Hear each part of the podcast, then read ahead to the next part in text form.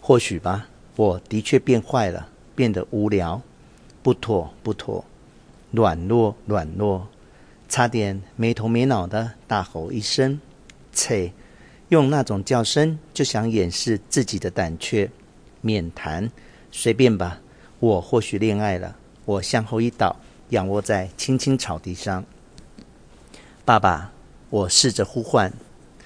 爸爸，爸爸。晚霞满天，很美丽，而暮霭是粉色的。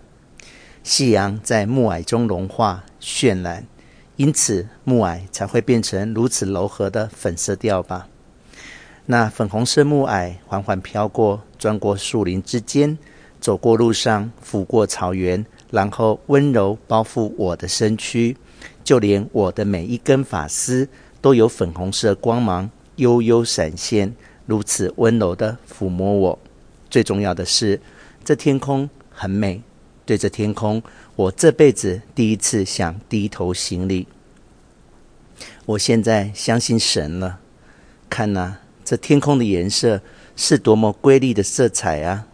玫瑰、火灾、彩虹、天使之翼、大加蓝，不，不是那样，是更加更加神圣。我想爱一切，这念头甚至令我流泪。盯着天空看久了，只见天空渐渐变化，渐渐染上蓝色，我只能叹息，很想裸成以对。还有，我也从未见过草叶、树木如此刻这般透明美丽。我轻轻触摸小草，我想美丽的活着。回家一看，有客人，我妈也已回来了。照例又传来热闹的笑声。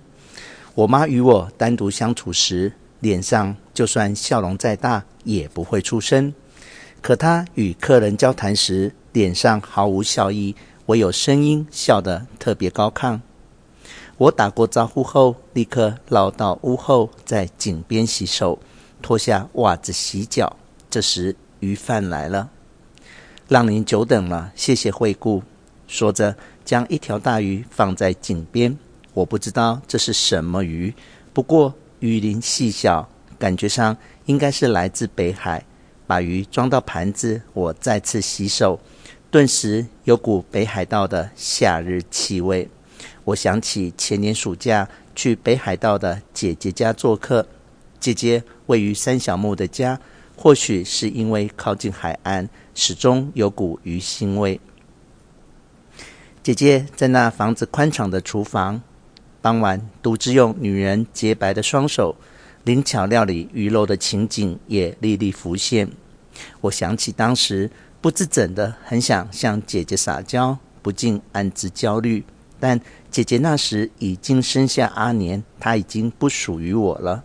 这么一想，肃然感受到门缝钻入的冷气，说什么都无法拥抱姐姐纤细的肩膀，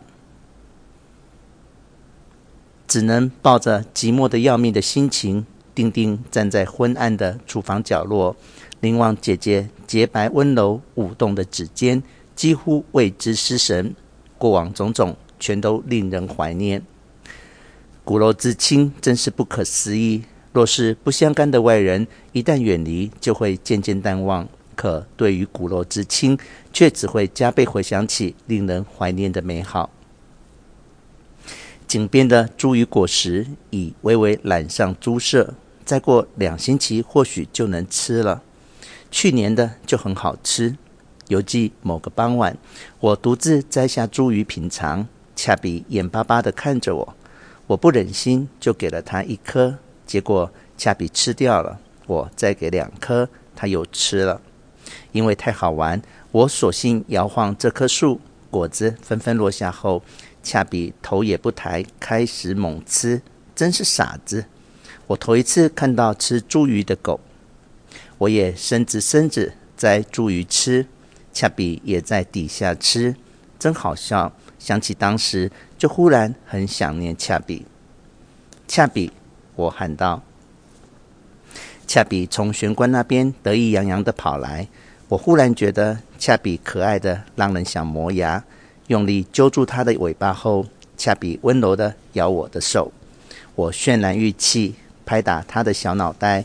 恰比坦然自若，发出声音喝井水。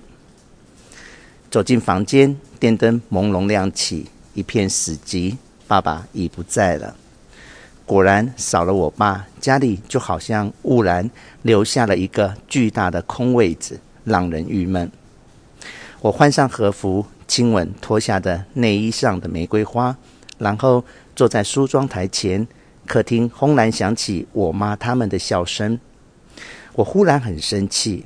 我妈和我独处时还好，一旦有客人来，就对我异样疏远，态度冷漠。那种时候，我最思念爸爸，也最伤心。冷静制造，我的脸庞鲜活的，连我自己都啧啧称奇。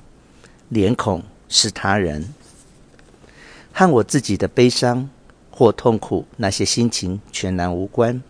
自由的独立存活。今天我明明没有涂腮红，脸颊却如此红润，还有嘴唇也小巧殷红发亮，很可爱。我摘下眼镜，试着微微一笑，眼睛很好看，蓝蓝的，清澈。大概是因为长时间凝视美丽的向往天空，才能有这么好看的眼睛吧。赚到了。